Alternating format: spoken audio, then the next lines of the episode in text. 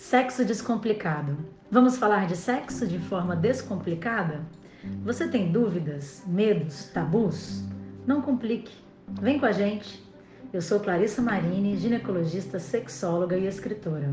Estou com a minha amiga maravilhosa, arrojada e desejada, Joyce Lima. Joyce, apresente-se. Eu sou Joyce Lima, ginecologista, sexóloga e terapeuta sexual. E é um prazer imenso dividir esse espaço com minha queridíssima amiga Clarissa, incrível, sensual e fonte de inspiração para muitas mulheres. Você tem dúvidas, medos, tabus? Não complique, vem com a gente.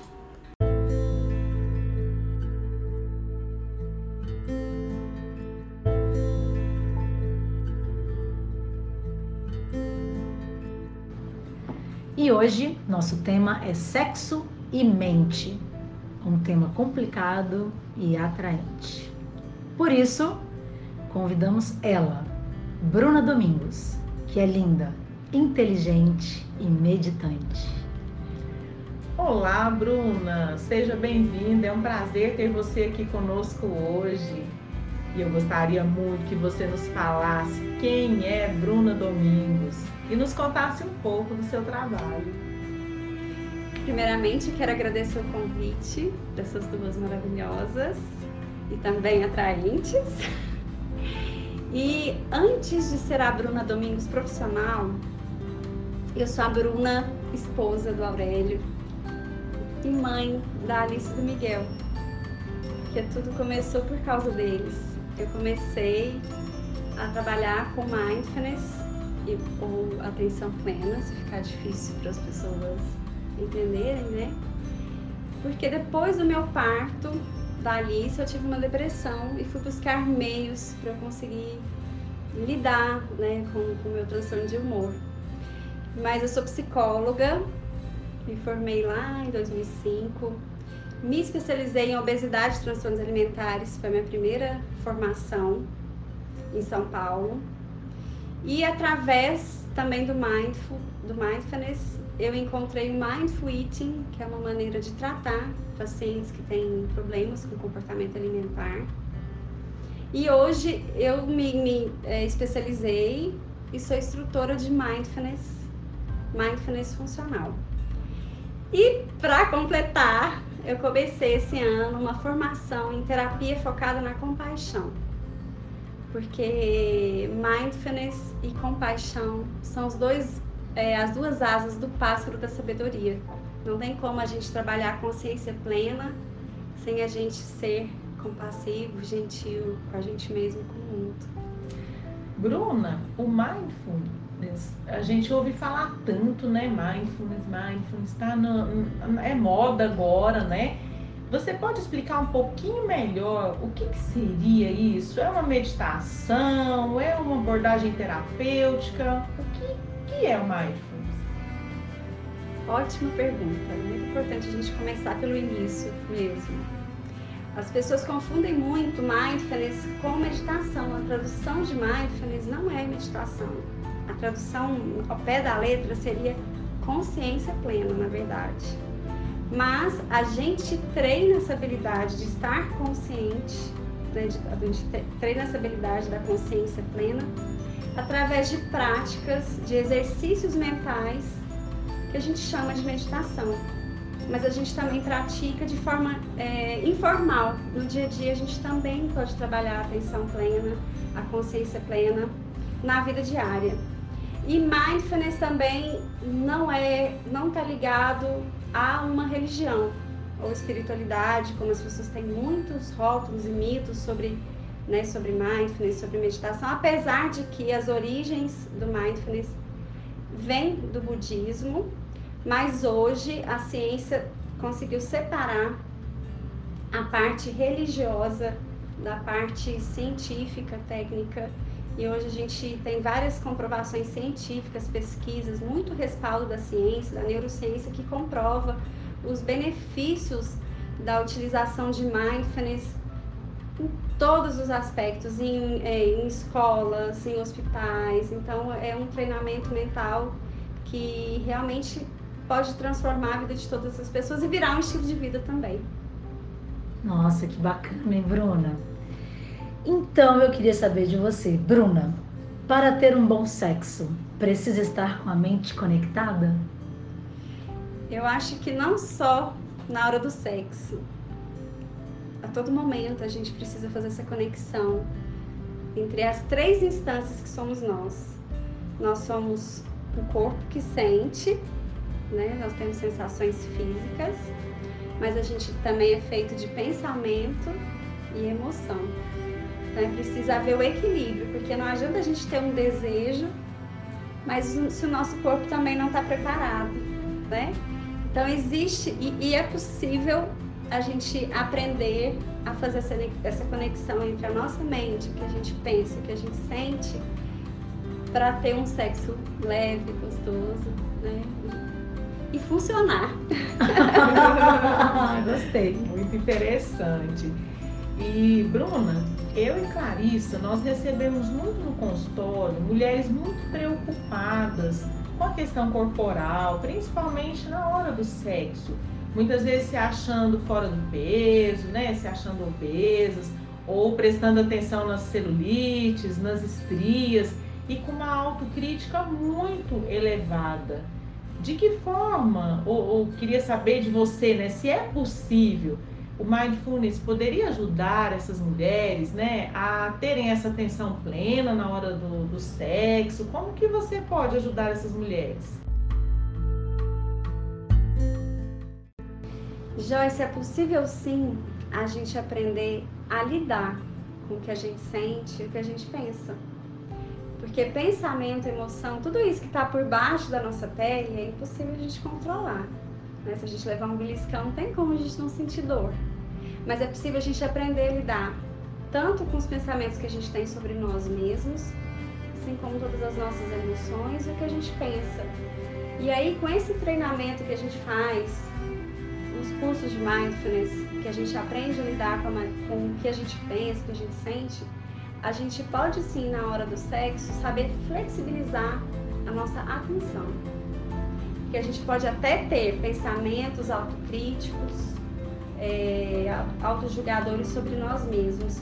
Mas se a gente está com a intenção de estar tá ali para ter prazer para a gente mesmo e para o outro, é possível a gente aprender a ensinar a nossa mente que naquela hora, por mais que eu pense que eu tô gorda, que eu tô com celulite, mas se eu escolhi estar tá ali, eu posso ensinar minha mente a trazer minha atenção, minha consciência para o meu prazer, né?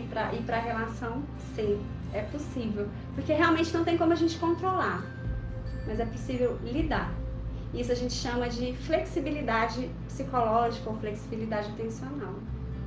Então seria possível se concentrar mais nas sensações corporais, porque o sexo envolve muito isso, né? As sensações corporais. O mindfulness então poderia ajudar nessa flexibilização e ao invés de concentrar nos pensamentos, prestar mais atenção na, nas sensações, né? Nesse também tato, audição, né? Não só no, no na pele mesmo, mas também né? na, nos estímulos que estão ali no, no momento, no ambiente, né? É.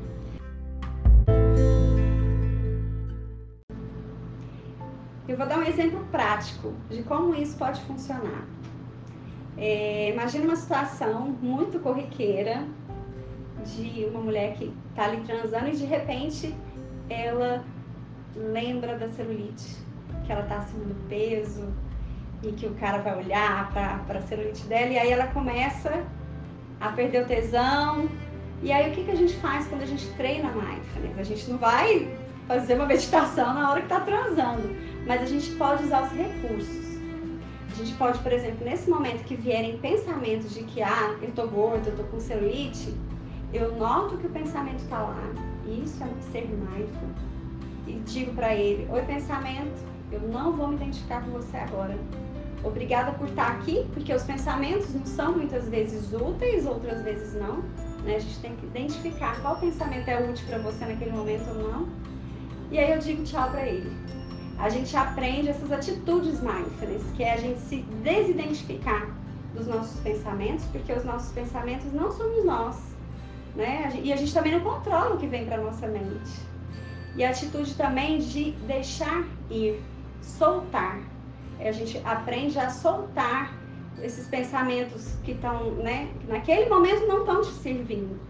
E emoções também. Isso aprende no dia a dia. A gente pode, por exemplo, notar que a gente está com raiva, dizer eu estou com raiva, mas eu posso escolher se eu vou me envolver com essa raiva, alimentar essa raiva e xingar alguém, gritar com alguém, ou não, eu ficar com minha raiva, respirar fundo e deixar ela ir, porque ela também vai passar. Os pensamentos, as emoções, as sensações, elas são fluidas. Elas vão e vêm. E a gente tem que aprender isso, a se identificar delas e ver qual que é a função naquela hora. Se eu estou ali para o sexo, se a minha função é estar tá ali para eu ter prazer e dar prazer, então eu vou deixar esses pensamentos irem sem fugir, não vou brigar com eles. Eu só vou dizer: Oi, pensamento, obrigado por estar aqui. Mas tchau, porque eu quero curtir esse momento. Que delícia!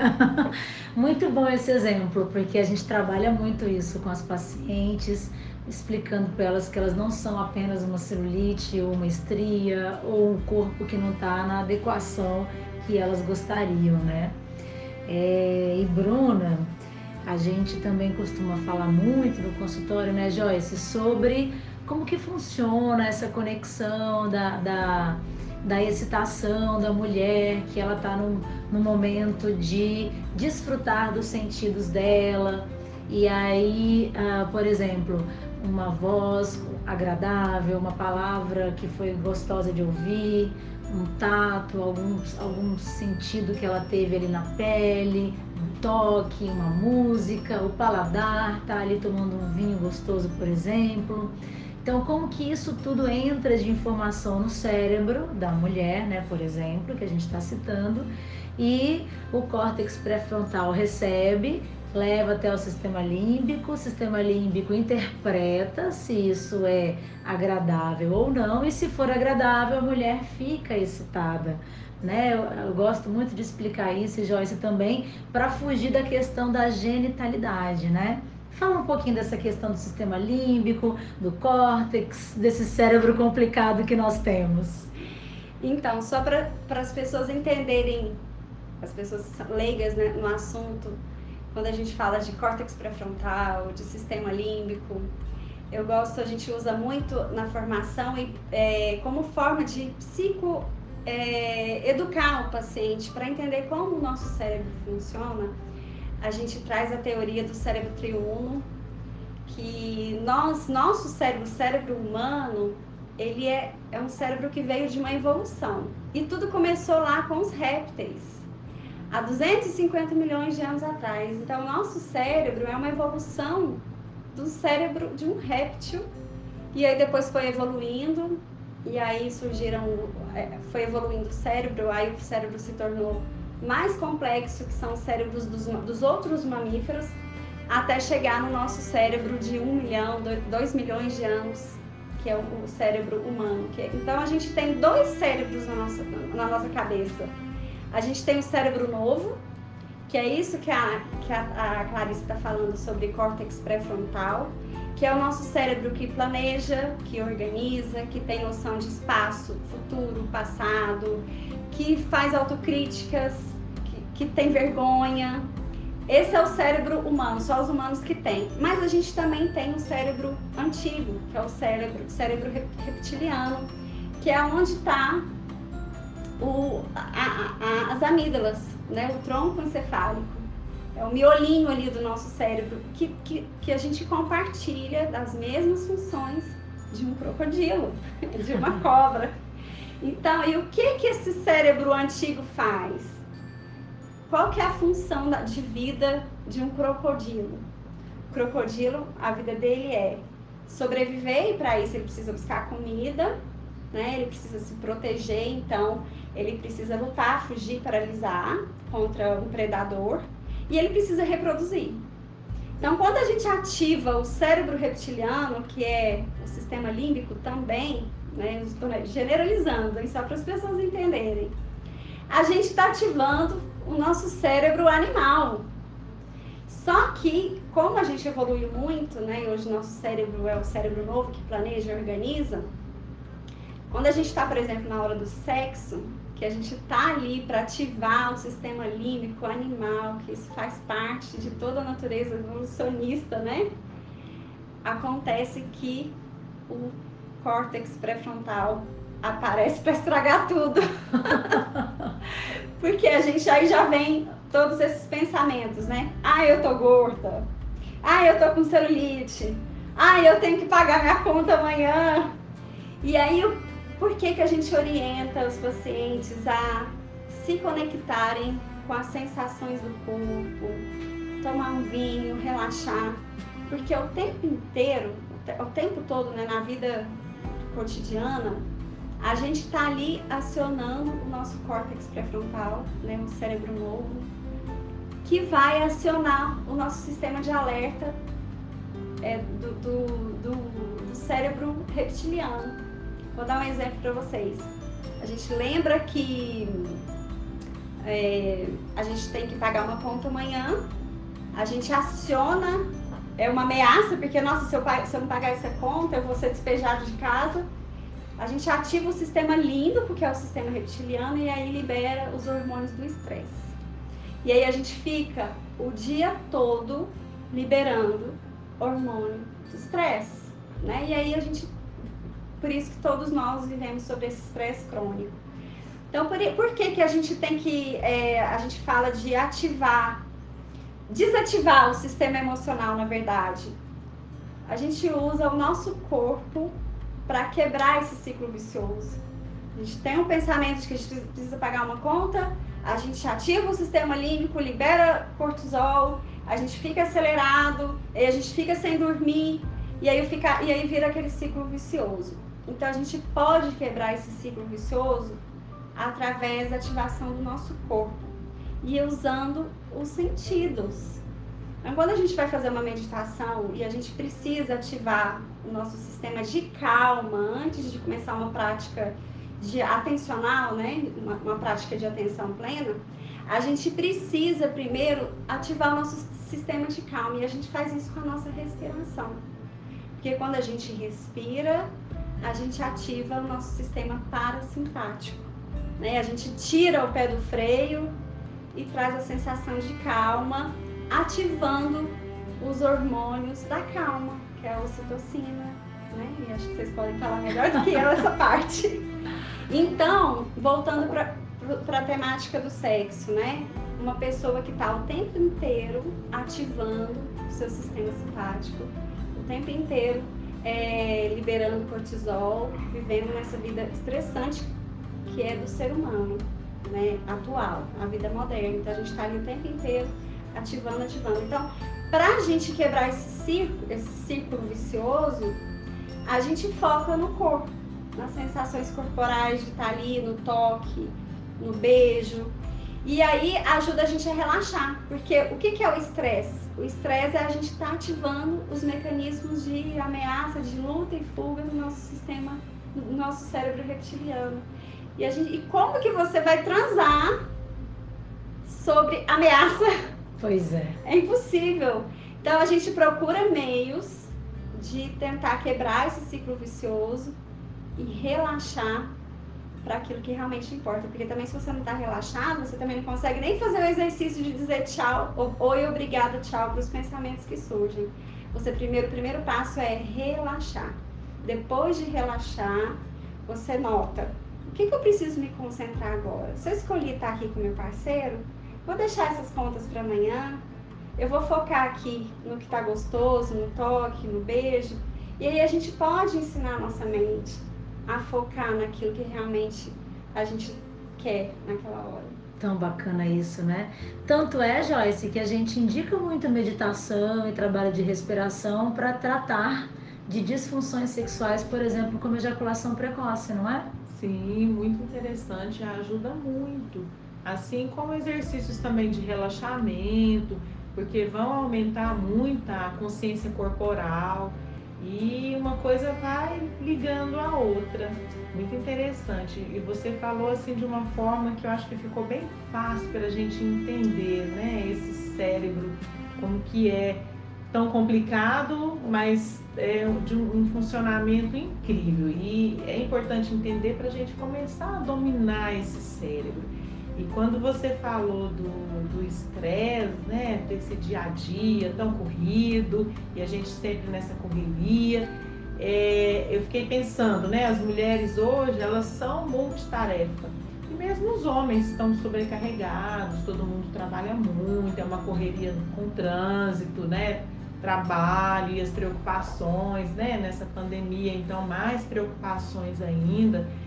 E é possível a gente, durante o dia, conseguir né, fazer esses exercícios, porque muitas vezes, quando a gente fala em mindfulness ou mesmo em algum outro tipo de meditação, as pessoas dizem, né, mas eu não tenho tempo. E nós estamos vivendo nessa era, né, que é tanta correria que parece que nós não temos tempo para nada, o nosso cérebro está acelerado, a sensação que a gente tem é que a gente está sempre cansado. É possível fazer esses exercícios durante o dia ou leva muito tempo? Então, é muito importante, primeiro, que haja instruções né, de, um, de um instrutor habilitado para te ajudar. Porque não adianta você querer começar uma prática sem saber, é, sem se conectar com a sua intenção. A gente começa por aí. A base para que você crie um hábito, uma rotina, é a sua intenção. Isso para tudo. Né? Se você quer ir para academia, você primeiro tem que se conectar. Por que, que eu estou indo para academia? Ah, para eu ter saúde, para eu ter qualidade de vida. E aí eu sempre vou me motivar todos os dias a acordar de manhã e ir para academia. É a mesma coisa a prática de meditação. Por que, que eu quero começar a praticar meditação? E aí é você ter consciência de que está sofrido, de que, porque a gente vai atropelando tudo e só quando está assim explodindo de estresse que a gente procura ajuda. E aí a gente vai se atropelando e vai arrastando o dia, vai arrastando, e aí a gente vê a gente tem uma vida com super má qualidade. Então, a primeira coisa, se conecta com aquilo que está difícil. A gente, igual a gente já comentou, o nosso cérebro é um cérebro complicado e a gente começar daí entendendo que o nosso cérebro é difícil mesmo, que a gente tem um cérebro animal dentro do nosso cérebro humano e que gente, e é difícil lidar com essas ativações desse cérebro emocional, lidar com essas autocríticas que a gente tem, automonitoramento, planejamento, é muito difícil ter um cérebro humano. Então as práticas, elas têm que ter essa clareza de intenção de que eu estou aqui para aprender a cuidar desse cérebro difícil. E aí entra a compaixão, que é essa habilidade de você notar que está difícil, encarar, ter consciência plena de que está difícil e aí agir em prol de aliviar o seu sofrimento. E aí como a gente pode começar a fazer isso? Os cursos de meditação mindfulness são muito importantes para você entender como tudo isso funciona, né, e o passo a passo. Mas para quem ainda nunca ouviu falar, nunca, né, pode começar fazendo pausas conscientes. Então, como eu disse, a gente quebra esse ciclo vicioso de ativação do nosso cérebro emocional, é, entrando em consciência com o nosso corpo. E não tem outra âncora que a gente pode se conectar de forma tão simples, tão fácil quanto a nossa respiração. Então, o que eu sempre digo para as pessoas, quer começar a desenvolver consciência plena, faça pequenas pausas ao longo do seu dia, três minutos, cinco minutos, só para você parar e sentir o seu corpo respirar. Eu sinto que eu inspiro, eu sinto que eu expiro. Isso já te mostra que você está aqui agora. E a partir da consciência desse momento presente, você vai conseguir olhar e flexibilizar sua atenção para aquilo que você quer. Não é só viver no momento presente, que às vezes a gente tem que estar ali para planejar o que vai fazer amanhã. Mas que eu tenha consciência de que eu estou ali para planejar o meu amanhã. Que eu tenha consciência de que eu estou ali porque eu quero fazer um sexo gostoso. Então, o que eu posso fazer agora para que isso aconteça? Né? Acho que mais, eu acho que por aí é um bom começo, a gente começar pela nossa respiração. E essa respiração é uma respiração normal, torácica ou uma respiração abdominal? Então, a gente, para os iniciantes, a gente orienta somente tomar consciência da respiração. Não é pensar em respirar, é sentir. Sentir no seu corpo aonde a sua respiração está mais presente para você. Não é deixar ela mais lenta ou mais rápida. No início, só notar o seu corpo respirando, isso já é importante. Agora, quem queira se aprofundar, tem um podcast de práticas meditativas que você pode começar por lá. Lá tem práticas de três minutos, que são essas pausas conscientes que a gente pode fazer ao longo do dia, com essas instruções. Como respirar com atenção plena. E é mais simples do que parece. Pois é, eu quero aqui dar o meu depoimento, porque eu participei de um curso recente que a Bruna fez de Mindfulness, recentíssimo, e foi maravilhoso. Nós tivemos quatro encontros, né, Bruna? É, uma, um encontro por semana, de quase duas horas, né? E nesses encontros a gente realmente, você foi falando e passou um filme na minha cabeça. O quanto eu aprendi a respirar, principalmente nos momentos de mais tensão né? E os exercícios que nós fizemos no curso foram muito importantes, até dessa questão do pensamento, da gente agradecer porque ele veio e é, dar tchau para ele, né? Parece um gesto simples, mas que tem uma repercussão muito grande no nosso organismo, né? No nosso corpo e na nossa cabeça, né? Então esse curso é muito bacana e tomara que você faça vários, porque eu quero participar de todos. E Bruna, é, no nosso podcast anterior, né, nós entrevistamos a Dani Fernandes, do Fotografia de Luxo, que é fotógrafa, e falamos muito de sexo e beleza.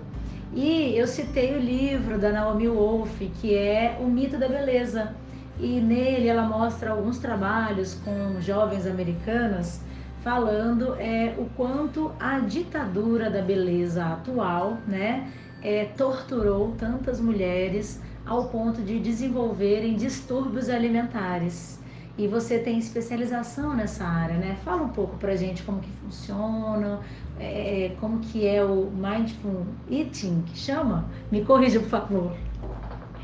Então, a gente trabalha é, o tratamento que eu faço com os pacientes que têm algum problema no comportamento alimentar, chama-se Mindful Eating que é o comer com atenção plena. A gente foca na maneira como a pessoa está se alimentando e, como eu disse, nós somos três instâncias.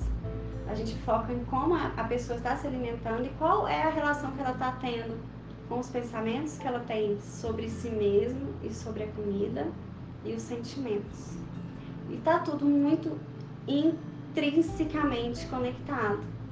Então eu digo que uma pessoa que tem um distúrbio na autoimagem, que tem uma distorção da autoimagem, com certeza isso vai trazer consequências para a alimentação dela. Porque se você se vê mais gorda do que você é, você vai querer fazer dieta. Se você quer fazer dieta, você vai viver em restrição alimentar. E como eu falei sobre a questão do controle, a gente não controla o que a gente sente. Se a gente ficar reprimindo a vontade de comer, vai chegar um ponto em que a gente descontrola. E aí acontecem os excessos e pode, podem gerar os, os, os distúrbios alimentares. Então, a maneira como a gente se vê, né, as, as, críticas que a gente faz sobre nós mesmos e toda a sociedade, né, toda essa ditadura da beleza, é sim consequência de meninas que estão com a distorção da imagem, porque a cada dia é, é imposto uma imagem como sendo a perfeita. E perfeição não existe. E aí elas tentam buscar essa imagem que não existe, sempre querendo né, ser mais magra do que é, mais firme. E aí entra toda a indústria de cosméticos por trás, né, todo esse interesse. E aí adoecem as meninas, porque elas distorcem a imagem que elas têm delas mesmas e isso vai trazer consequências para a alimentação delas também e para a vida emocional também. Né? É, infelizmente. Bruna, e quando você falou dessas, desses distúrbios alimentares, né? Muitas pessoas têm aí a questão da compulsão, e aí pensando de novo nesse cérebro, nesse caso, o mindfulness poderia então ajudar E até assim, pensando na compulsão, em outros tipos também, né? Nós estamos aqui falando de sexo, às vezes a gente fala, né? A gente recebe muitos casos de pacientes com baixa de, de desejo, baixa de libido, mas nós temos pacientes também com compulsão sexual, com um desejo muito aumentado, um apetite sexual aumentado. Você já teve alguma experiência com algum caso assim de compulsão sexual? Em que a meditação mindfulness poderia ajudar? Compulsão sexual não, mas já tive pessoas, eu atendo muito compulsão alimentar, né? Mas levando para a ideia da, da evolução do nosso cérebro, vamos lembrar da época em que nós éramos a época da pré-história, né? Em que não, não existia tanta oferta de comida e tanta oferta de sexo. Então, o nosso cérebro humano, ele não está preparado para tanta oferta assim. Então, as pessoas que, que têm compulsão por, por sexo, elas, são, elas estão super estimuladas por uma sociedade, por uma cultura, por um meio em que a oferta de sexo é maior. E aí entra, então entra de novo a questão da compaixão. A gente tem que entender que o nosso cérebro é animal e que a gente vive numa sociedade que não está preparada para isso. Então a gente precisa é, notar que é um sofrimento, que não é culpa minha eu sentir vontade, mas é minha responsabilidade. É diferente. E porque às vezes a gente se, se sofre, se julga, se critica, fica com vergonha, não procura ajuda, mas esquece que isso é natural da mente humana, assim como a oferta de comida, as pessoas têm, têm vergonha de dizer que tem vontade de comer. Isso é tão natural do ser humano, a gente sentir o prazer em comer também. Então a gente tem que assumir que é um sofrimento porque a oferta é muito grande, mas ter a consciência de que você está sofrendo e se responsabilizar para que você busque ajuda. Que interessante, né? Realmente a, a, questão da culpa ela é muito presente nesses aspectos, né? Alimentar, de corpo, de sexo, né? E Bruna, eu tenho uma pergunta de leiga mesmo, curiosa. É, nós viajamos juntas para Atacama, né? Participando do nosso grupo é, de, de terapia vibracional com a Vivian Lira e a Shirley Brandão. E lá no Atacama tivemos várias experiências lindas, né, de meditação, de autoconhecimento, naquelas paisagens maravilhosas e ao mesmo tempo tão é, secas, né, tão rústicas. É, foi assim algo muito bonito, né? Foi muito gostoso. Eu observava você quando você estava meditando e tudo. E a minha pergunta é: Precisa a gente estar no lugar tão magnífico, maravilhoso ou no lugar muito específico para praticar mindfulness? Ou a gente pode praticar em qualquer lugar, com outras pessoas ao lado? Como que é? Adorei essa pergunta e é uma pergunta que muita gente me faz. A gente pratica atenção plena não só na hora que a gente está meditando. A gente, na verdade, a gente faz o treinamento da atenção plena durante as práticas formais, para a gente a levar isso para a vida, para o dia a dia e aprender a viver com consciência plena. Então, não é só na hora que a gente está meditando. E pesquisas comprovam que as pessoas que têm mais atenção plena, elas são pessoas mais felizes do que as pessoas que não têm atenção. Porque quando a gente está ali presente para o outro, com atenção plena, para tudo que o outro está dizendo, né? E você com atenção plena, porque para tudo que você está sentindo quando escuta do outro, a relação fica muito mais interessante. Agora você imagina no Atacama a oportunidade que a gente tinha de experimentar tudo aquilo ali, mas com uma lente de contato, porque mindfulness propicia isso. É olhar o mundo uma lente de contato, porque por mais que a gente estava ali na experiência, vem pensamentos, preocupações com filhos, a gente tem filhos pequenos, né, preocupações é, no trabalho, mas é possível a gente ali naquele momento dizer oi, oi pensamento, oi preocupações, oi saudade, né?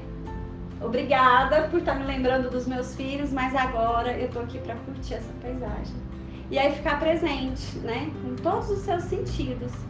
E não é só ali meditando, é numa conversa, é olhando para a natureza, o que você está sentindo ali naquele momento, pro sabor da comida, né? Pros cheiros, para tudo. A vida fica muito mais gostosa quando você pratica e vive com mais atenção plena. Quando se permite, né? A gente fala muito isso, né, Joyce? Para as nossas pacientes. Permitam-se, né? Permita vivenciar tudo isso. E lindo que você trouxe, Bruna, e me chamou muita atenção que você disse no início que esse seu interesse, né, pelo estudo do mindfulness nasceu de uma dificuldade que você teve no seu pós-parto. E eu acho que é muito legal quando a gente tem esse olhar né, para as dificuldades, para os problemas e enxerga neles oportunidades. Olha que você está aqui hoje falando né, de toda essa prática do mindfulness, você tem ensinado outras pessoas a terem essa atenção plena e a vivenciarem a vida né, com essas lentes de aumento de uma forma muito mais linda, muito mais prazerosa. Isso é muito, muito bonito. Ah, obrigada. E falando sobre a minha depressão pós-parto, eu digo que eu aprendi porque eu lutava contra ela, porque como eu sou psicóloga, eu pensava assim, eu tenho que estar no meu maior, melhor estado mental o tempo inteiro, e eu não me permitia. E mindfulness e compaixão me permitiu falar assim, Bruna, tá tudo bem, você é humana, você tem direito de sentir tudo. E quem disse que eu ainda não sinto? Eu tenho vários momentos em que meu humor cai, que eu, eu preciso tomar antidepressivo, mas eu tenho responsabilidade sobre ele. Então eu aprendo a lidar. Então quando as pessoas me falam, ah, você é perfeita, você não tem problema, você não, né, não tem depressão, tenho. Tem momentos de tristeza, tem momentos que eu fico com raiva, que eu grito em casa.